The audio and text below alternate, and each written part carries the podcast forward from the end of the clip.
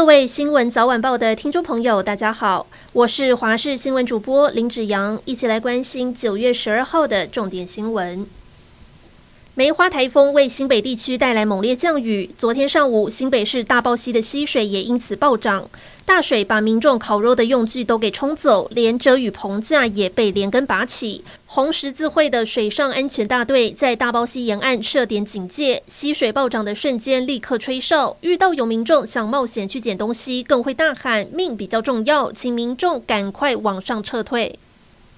受到梅花台风外围环流影响，气象局已经针对包括新北、桃园、宜兰的山区以及新竹县发布豪雨特报。专家也提醒，由于梅花台风移动速度不快，导致长时间持续降雨，累积雨量多，提醒民众在台风远离之前要避免前往山区。而除了梅花，还有青台莫博生成，在南海的热带扰动也已经成了热带性低气压，预估未来会往日本前进。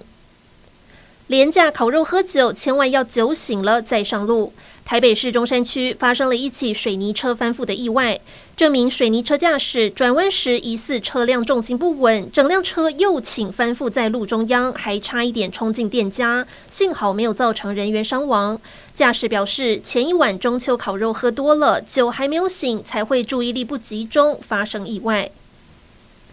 慈济、台积电、鸿海暨永龄基金会去年共同捐赠一千五百万剂 BNT 疫苗。台北市长柯文哲批评陈时中为了护航高端而挡 BNT。今天陈时中到万华参拜，在不公开的庙宇座谈中，陈时中怒回说：“我挡疫苗脑袋有问题。”甚至点头表明他说的人就是柯文哲。而柯文哲下午在议会质询时，也不忘揶揄陈时中的疫苗封存三十年。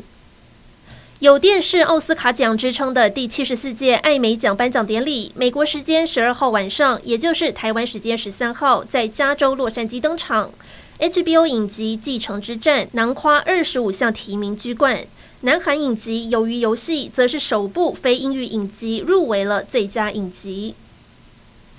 美国加州洛杉矶东南部郊区发生了森林野火，燃烧面积超过两万七千英亩。尽管当地有降雨，使得天气变得较为湿凉，有助于消防人员救灾。当地十号晚间，消防人员也已经控制了大约四成的火势。不过，在北部离加州首府沙加缅度大约八十公里处，起火点的火势不断扩大，燃烧范围大约达到三万多英亩。